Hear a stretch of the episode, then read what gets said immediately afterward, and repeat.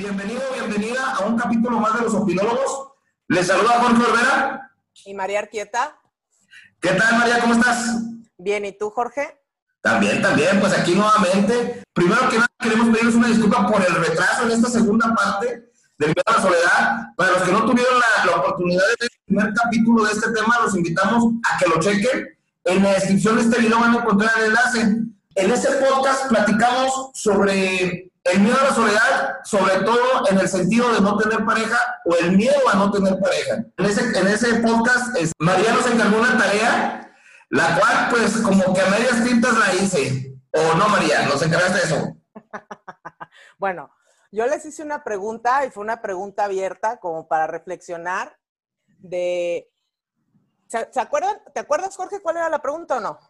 Sí, sí me acuerdo, pues si realmente me pusiste en aprietos. A ver, ¿cuál es? Repítela. Palabras menos, pero recuerdo que me preguntaste, ¿cómo sé yo que amo a una persona? Exactamente. La pregunta tal cual era, ¿cómo sabes que estás enamorado? ¿Y qué y en qué te basas? Ok, la verdad, mira, contestando, o mejor dicho, ahí para que califiques mi tarea, le estuve dando muchas vueltas a esto y a lo mejor me equivoco, pero yo pienso que es cuando tú estás dispuesto a compartir tu vida aunque te sientes pleno con esa persona. Ajá. Ok. Sí, la cuestión es que esta pregunta es muy complicada de preguntar y de responder, porque ¿quién normalmente se hace esta pregunta cuando estás con alguien o cuando estás terminando una relación?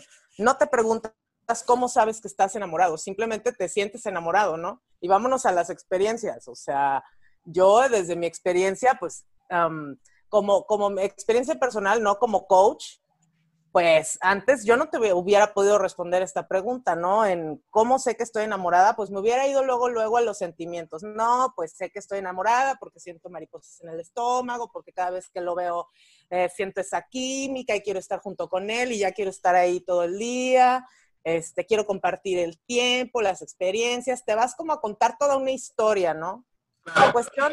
Estamos hablando de estar enamorado, pero no de que amas a la persona. Digo, porque hay etapa de enamoramiento a realmente el amor, ¿o es lo mismo? Mira, ¿tú qué opinas, más bien? Porque pues yo opino que eso sí, la etapa del enamoramiento, se, enamoramiento se acaba. O sea, yo pienso que es como tú dices, o sea, ay, mira, este, pues ahorita quiero pasar todo el tiempo con esa persona, siento maripositas, todo me gusta, no le des defectos, etcétera pero pues esa etapa pasa y, yo siento que realmente ya cuando tú amas a una persona, pues ahora sí estás consciente que aunque no hay muchas cosas que te hagan de ella, pues la aceptas, ¿verdad? Al final de cuentas, este, ya no ves todo tan de color de rosa, pienso yo. Esa es la cuestión y eso es lo que nos pasa a todos, ¿no? Que cuando ya estás adentro de una relación, cuando ya estás adentro de una relación, pues eso es lo que empiezas a, a querer justificar. El, es que como ya estoy en esta relación y siento que lo amo, voy a sacrificarme o voy a hacer esto por él o voy a complacer por ella o voy a ceder en tal y cual cosa, ¿no? Y entonces, ¿dónde está el amor? ¿Cuál es? ¿Estás realmente enamorado o estás en una relación supliendo tus propios vacíos y alimentando a la otra persona sus, sus, características de, de, de abusador o de abusadora o de persona tóxica, que a mí esta, esta expresión no me gusta, pero todos, todos vamos construyéndonos a través de estas relaciones extrañas, ¿no? No sé, yo, yo desde lo personal, no hablando como coach, si yo no me hubiera em, sentado realmente a pensar qué quiero ya en mis próximas parejas, porque vamos siendo sinceros, Jorge, sí o no, en un punto quieres volver a tener pareja, porque no se trata de quedarnos solos, ¿no? Exacto.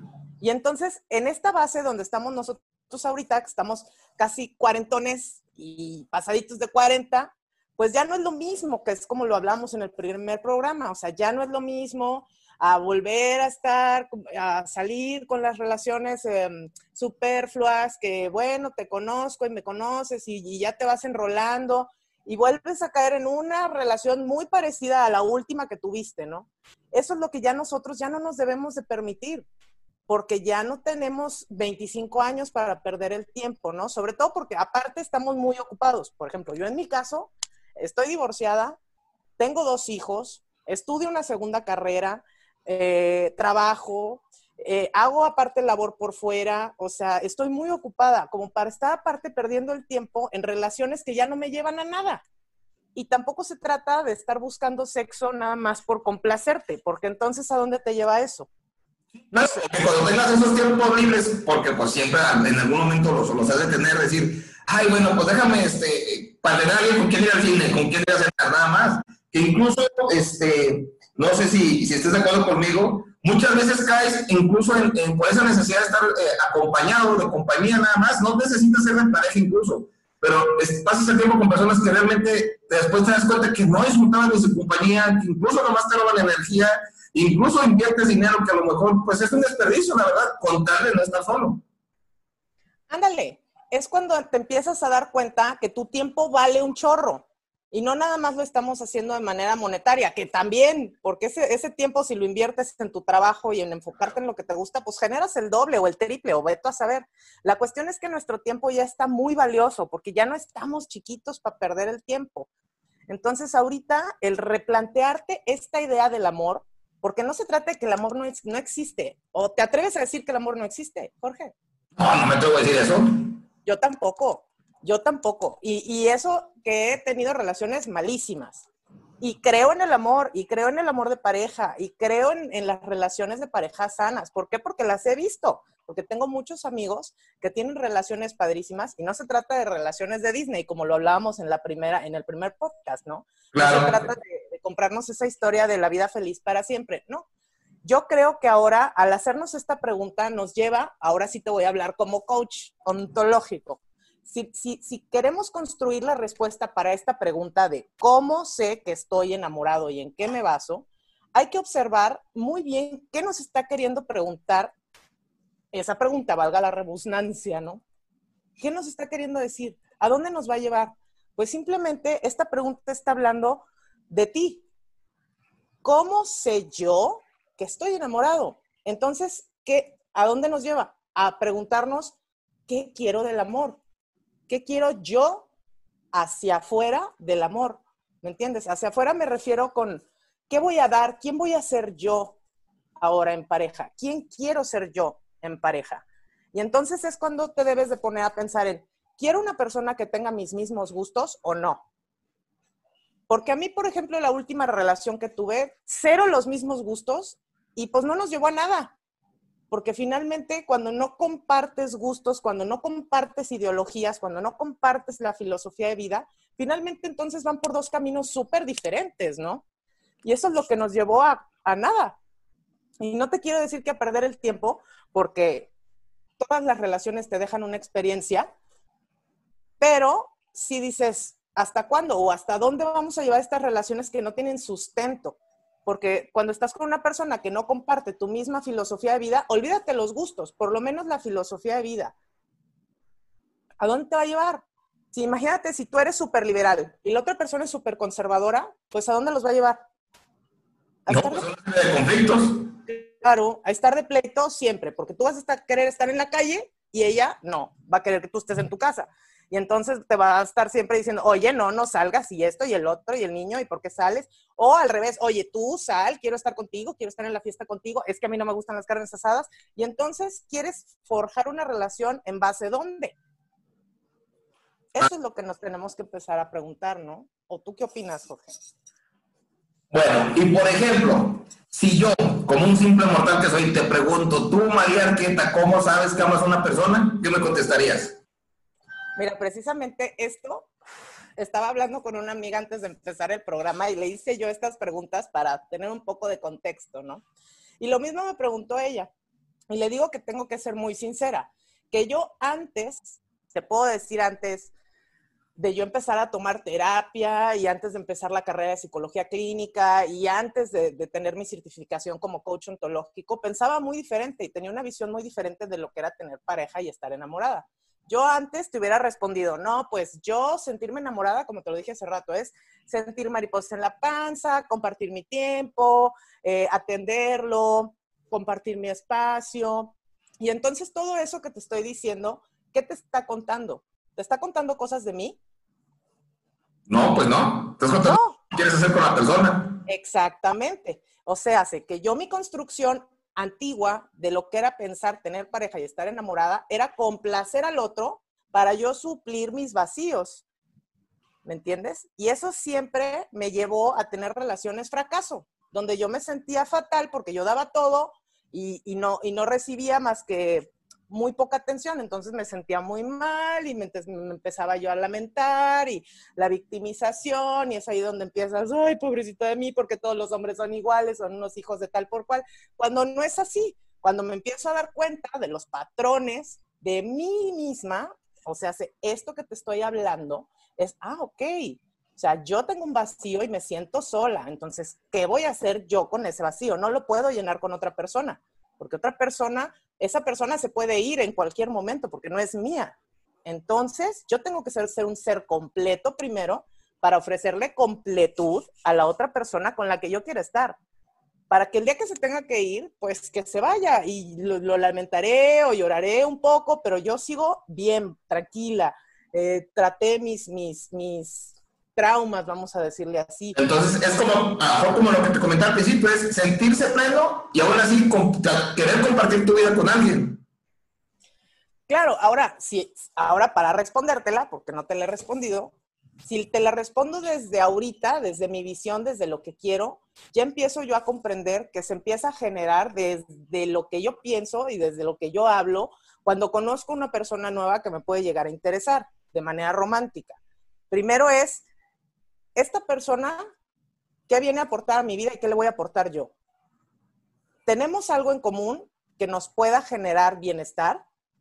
¿O hacia, él hacia dónde está caminando? ¿Cuáles son sus metas? ¿Cuál es su filosofía de vida? ¿Qué piensa de la vida?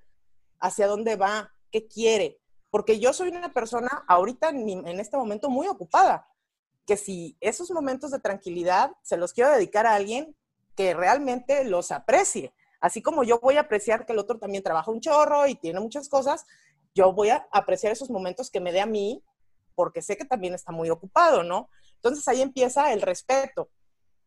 Y entonces empiezas a construir así esa nueva manera de pensar de cómo sé que estoy enamorada. ¿Por qué? Porque me empiezo a respetar a mí misma y tengo mis propios límites desde mí y que me quiero comprometer porque esa palabra también es muy importante. ¿A qué me ah. quiero comprometer, no?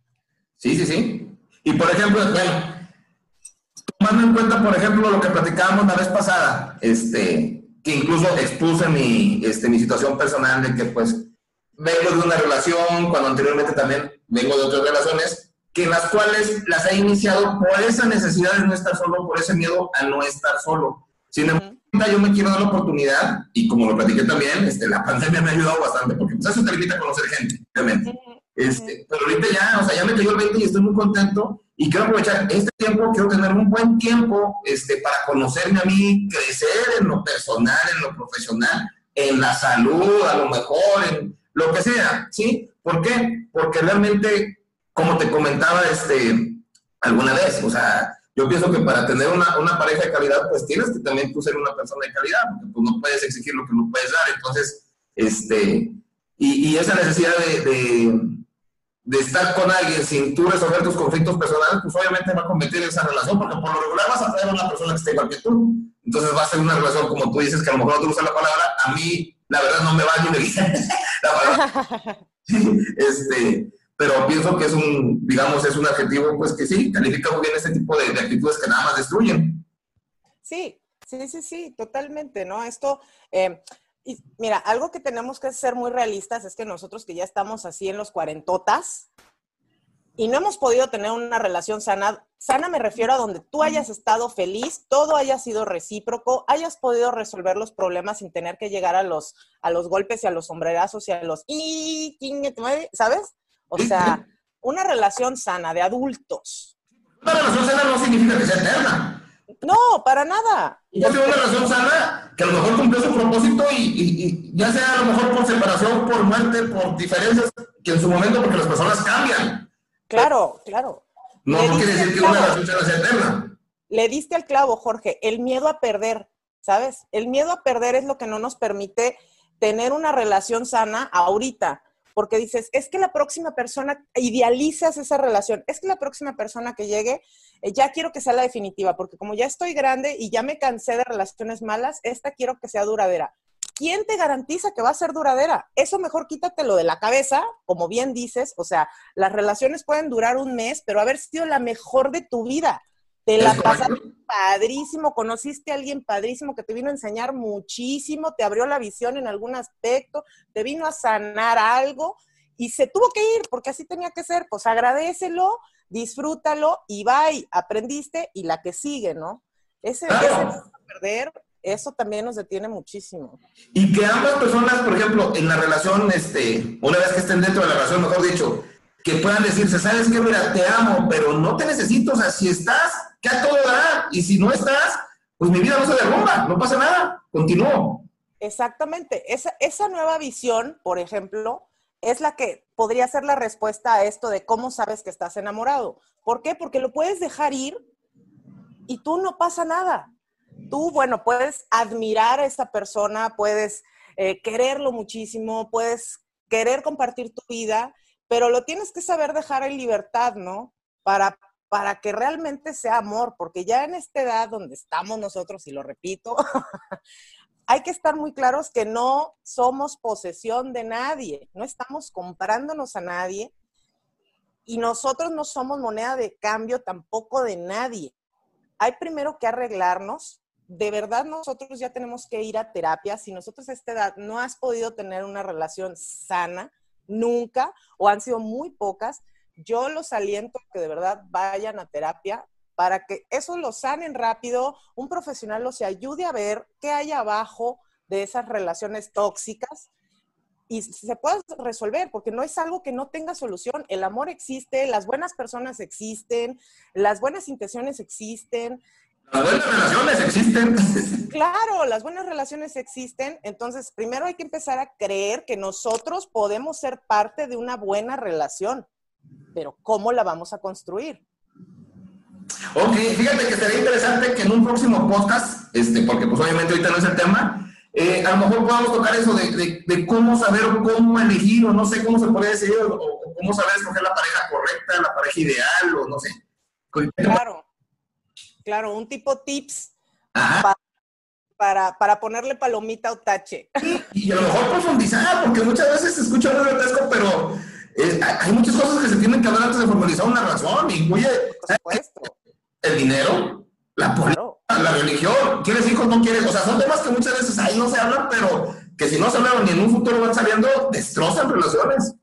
Precisamente eso es a lo que iba, con que si es una persona que tiene tus mismas convicciones, sea, si tú desde un principio estás conociendo que esta persona no piensa absolutamente nada como tú, ni tiene los mismos gustos que tú, ni va por el camino que tú, ni tiene las mismas metas que tú, ni, ni, tiene el tiempo tan ocupado que tú, entonces es como, ¿para dónde nos va a llevar esto?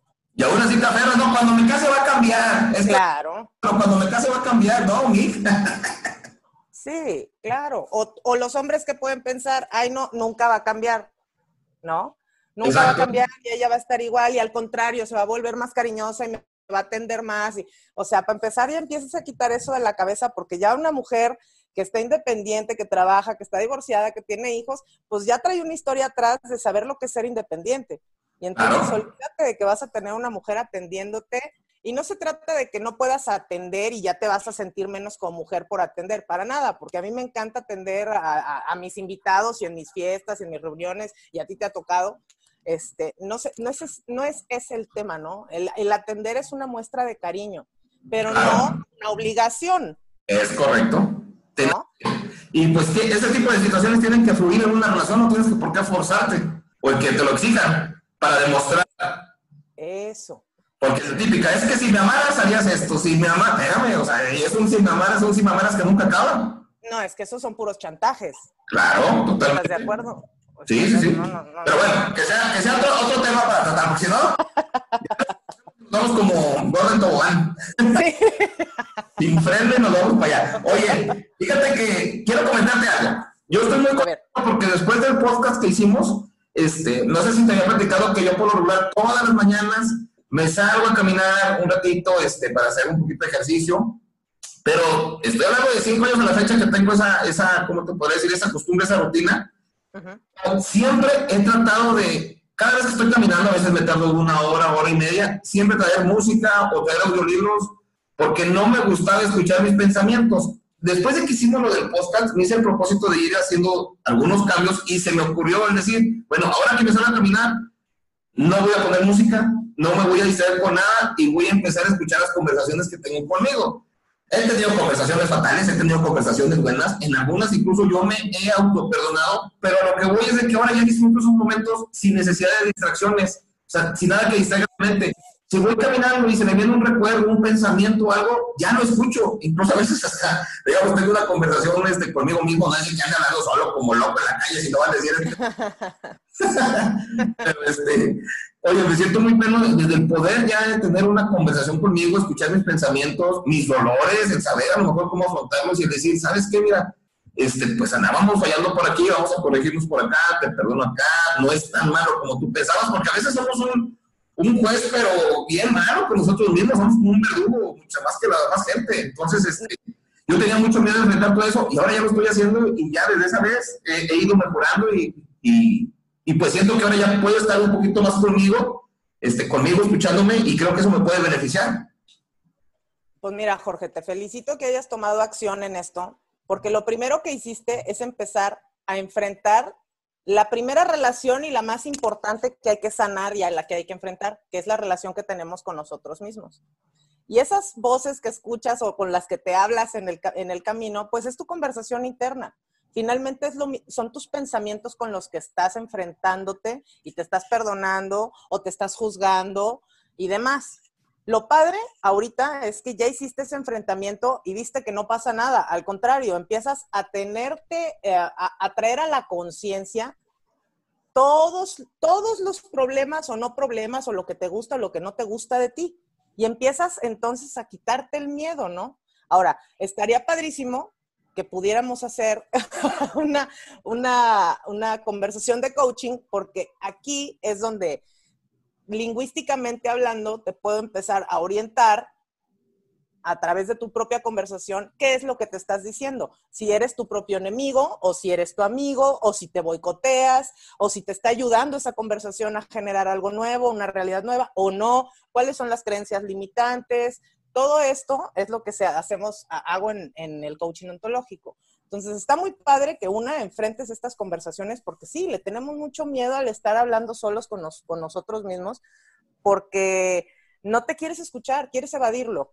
Es un tipo de evadir la realidad. Pero imagínate cómo vamos a tener una relación o conversaciones sanas con los demás si no podemos tener conversaciones con nosotros. Sí, si me queda claro. ¿No? O sea, si nos la pasamos juzgándonos sino la pasamos tachándonos de todo, ¿no? De malos, de, o de buenos, porque también hay gente que va con la bandera de que yo soy tan buena, yo soy tan buena, yo soy tan buena, y pues dices, eh, las acciones son las que hablan. Claro. Finalmente, tus compromisos son los que hablan de ti. ¿A qué estás comprometido?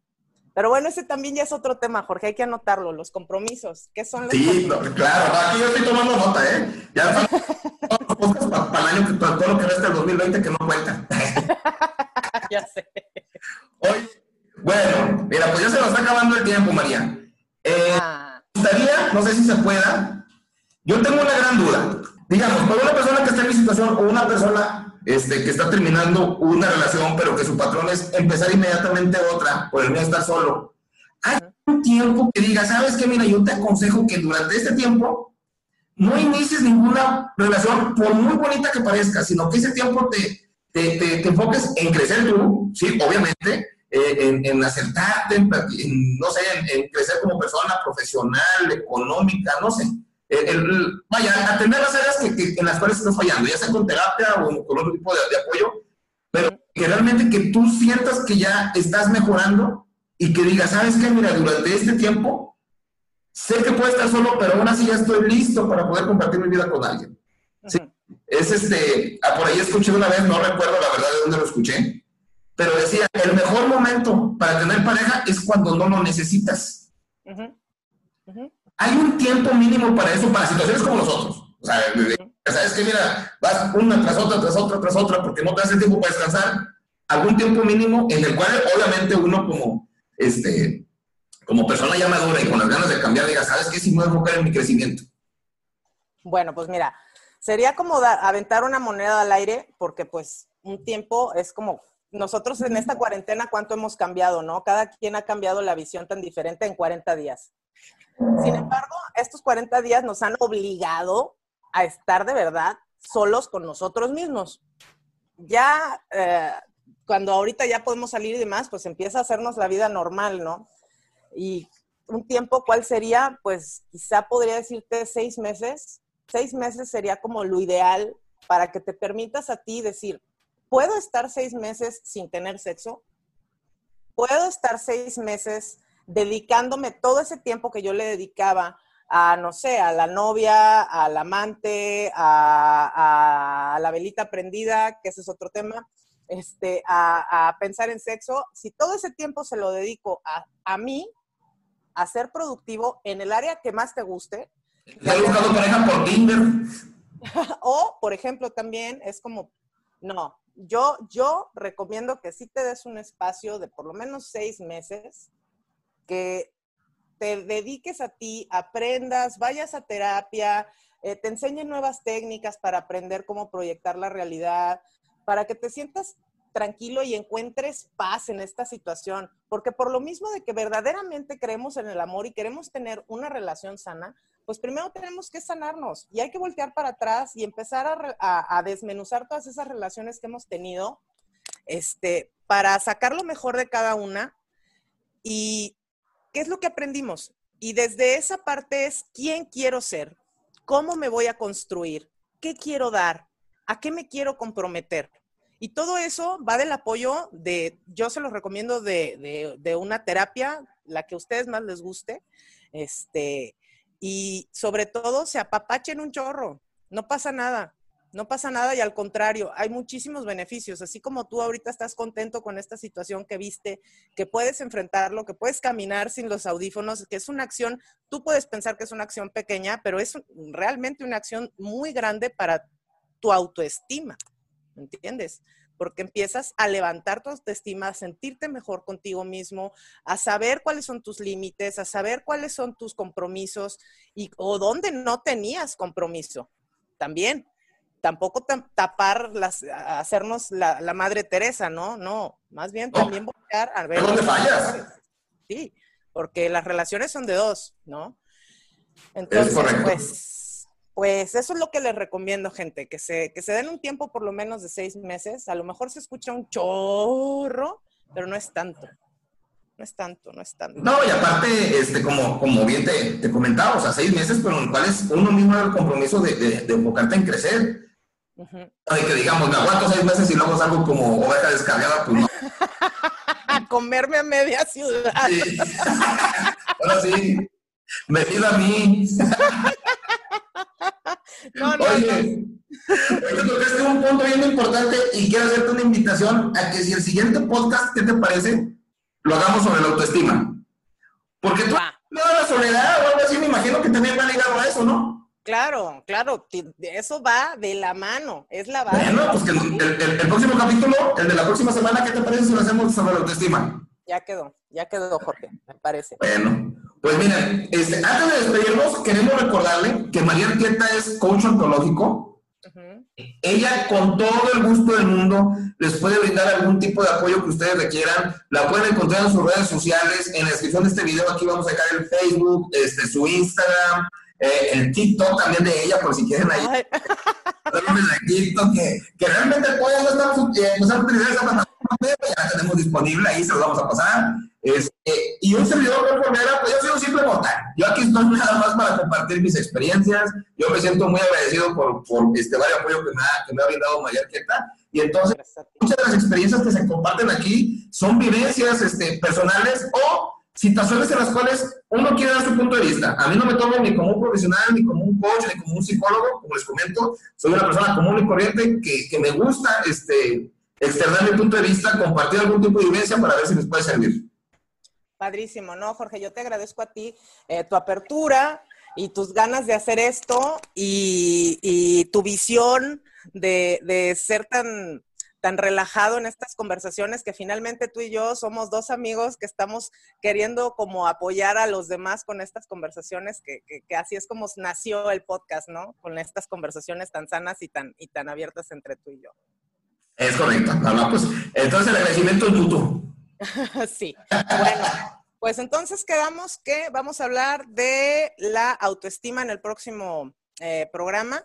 Eh, no se pierdan, la autoestima es super base, es necesario para empezar a, vivir en soledad, tranquilos, felices, disfrutar la soledad, porque la autoestima va de la mano a quererte, a sentirte vivo, a estar en presencia y a tener buenas relaciones interpersonales. Perfecto. Pues una vez dicho esto, recuerden también, por favor, que si gustan que toquemos algún tipo de tema y en el cual este, nosotros podamos este, compartir nuestra opinión, con toda confianza, déjenos un comentario y, lo programamos, ¿eh? De veras. Siéntanse libres de hacernos cualquier pregunta, cualquier sugerencia de un tema que quisiéramos que tocáramos, eh, si les interesa tener algún invitado de alguien más experto. Yo desde, desde mí les digo, yo soy un coach ontológico, estoy ya en mi último año de psicología clínica. Este, bueno, todo lo que hable tengo un poco de bases, este, pero a lo mejor un día invitaremos a alguna abogada cuando hablemos del, del divorcio, o a lo mejor cuando hablemos de sexo podríamos invitar a un neurólogo, un ginecólogo para tener un poco más de contexto, ¿no? Y cuando hablemos de los tables, eso Claro, ¿por qué no también? pues muchas gracias, Jorge, y muchas gracias a todos por habernos escuchado. Oh, muchas gracias a ti. No se, no se les olvide suscribirse al, canal, regalarnos un pulgar arriba, dejar un comentario o bien compartir este podcast con sus amigos. Nos vemos a la próxima. Bye. Bye, bye.